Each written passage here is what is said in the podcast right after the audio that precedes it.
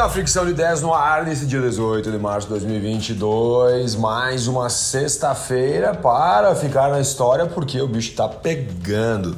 Uma guerra entre poderes está abalando o mundo e Rússia e Estados Unidos estão debatendo nos bastidores. Inclusive ontem, né, o ministro da Rússia alertou os Estados Unidos com a seguinte frase: "Temos o poder de colocá-los em seu lugar". Então, por favor, nos deixe trabalhar. Imagina que tudo isso uh, está acontecendo nos bastidores do mundo e com certeza pode abalar muito, mas muito mesmo a economia a partir de agora. E falar, falando em abalar a economia, o mundo vai crescer menos por conta dessa guerra. Né? Estima-se que o mundo inteiro vai cair em torno de um ponto percentual o crescimento este ano, apenas por causa da guerra Rússia e Ucrânia. Uh, e a inflação mais ou menos em torno de 2,5%, né, também a, o impacto da inflação global. Mesmo a Rússia e a Ucrânia hoje respondendo apenas por 2% do PIB global, os dois países juntos eles têm um poder muito grande sobre as energias e alguns commodities. Seria mais ou menos como hoje o Brasil eh, sofrer algum impacto o, o porque ele ia inflacionar a questão do alimento no mundo, até porque aqui no Brasil nós alimentamos em torno de um bilhão de pessoas. E acontece que a Rússia e a Ucrânia também, elas correspondem a algumas matérias-primas importantes, fazendo com que esse movimento da economia mundial ele tenha um impacto muito grande né, em 2022 por conta dessa guerra. Agora em petróleo, ontem o petróleo aumentou 8,79%, fechando o dia cotado a 106 dólares e 64 centos o barril do petróleo. Então, quase 9% ontem de acréscimo. E essa oscilação está muito maluca, deixando inclusive vários negociadores fora das rodadas, porque nos últimos oito pregões, só para você ter uma ideia, a negociação ela oscilou de 98 dólares a 139 dólares o barril.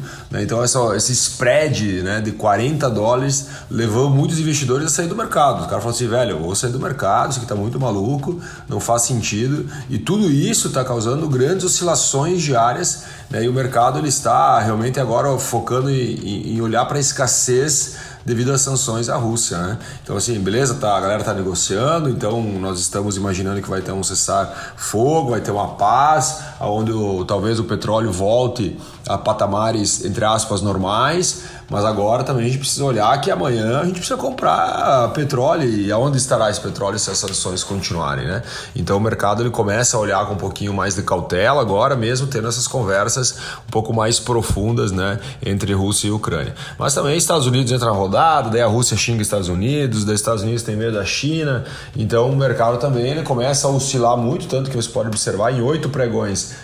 sair de 98 dólares né, a 139 dólares, né, qualquer investidor com certeza tiraria o pé e olharia com muito mais cautela para o mercado. E hoje, às 4 horas e 50 minutos, o petróleo está subindo, estaria subindo 1,18%. Né? Deixa eu dar uma olhadinha agora como está nesse exato momento. Exato momento, às 5 horas e 27 minutos, ele está aumentando 1,22% a 108. Opa, 1,38% agora, aumentou a 108 dólares e 7 centes o barril de petróleo. Então, olha, tu observa a oscilação, isso aqui é futuro, o mercado ainda não abriu, mas olha, olha a oscilação que louco, né, cara? Ele vai aumentando ó, 1,48% agora, né? Então ele vai aumentando o dia inteiro, pode oscilar para menos também, como baixou alguns dias e assim por diante. Né? Então temos que olhar com muito carinho para o petróleo, porque ele está sendo o grande vilão agora com, no que tange a inflação, no que tange o aumento de vários produtos. Né?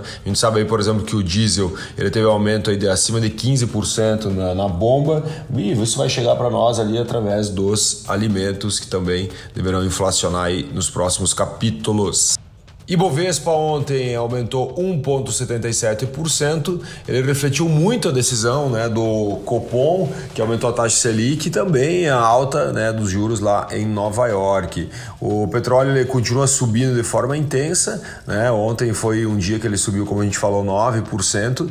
E o setor das commodities foi muito bem, né, em conjunto aí também com os bancos, mineração, siderúrgicas, né, o que levou a Ibovespa a renovar máximas aí durante a tarde. Mas a Petrobras sofreu sofreu um pouco ontem, uma queda de 2,5%, mesmo né, a gente tendo um aumento do petróleo lá fora, fala assim, pô, mas se aumenta lá fora, não teria que a Petrobras talvez aumentar o valor das suas ações? Sim, né, se não fosse uh, a intervenção aí do governo, né, pelo menos em palavras nesse momento, batendo forte aí na direção da empresa. O dólar, por sua vez, ontem recuou 1,15%, eh, sendo cotado a R$ 5,03. E lá fora, SP 500, 1,23 de aumento, Don, Don Jones 1,23 também de aumento, as duas iguaizinhas, e Nasdaq 1,33 de aumento, né? E a Stock 550 ela, ela baixou 0,11%. Essa aqui é essa relativa à Bolsa de Valor da Europa.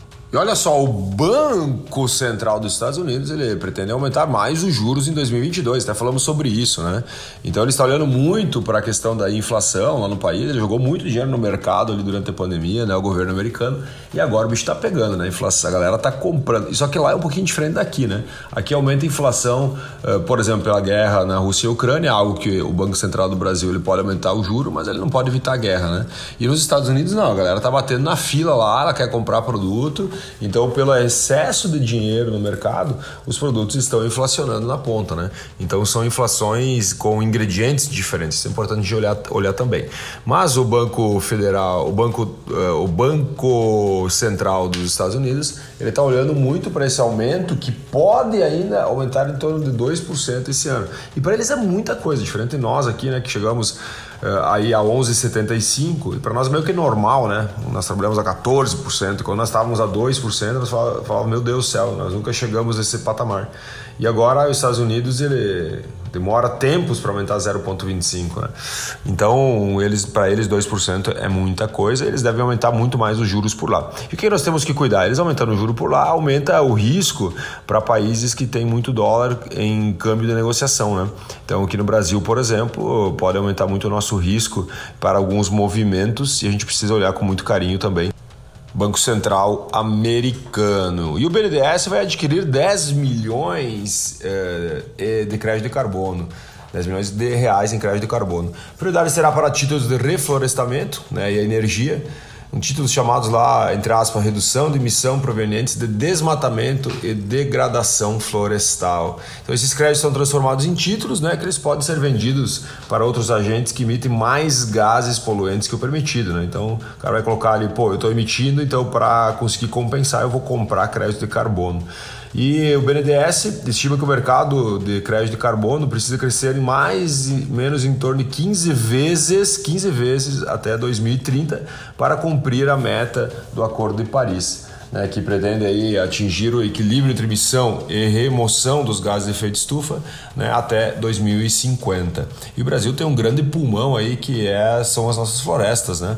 Então por isso que eu sempre defendo que o Brasil teria que olhar um pouquinho com mais carinho para os créditos de carbono, porque talvez nós temos aí um, um, um grande, uma grande oportunidade de ajudar o mundo a se salvar.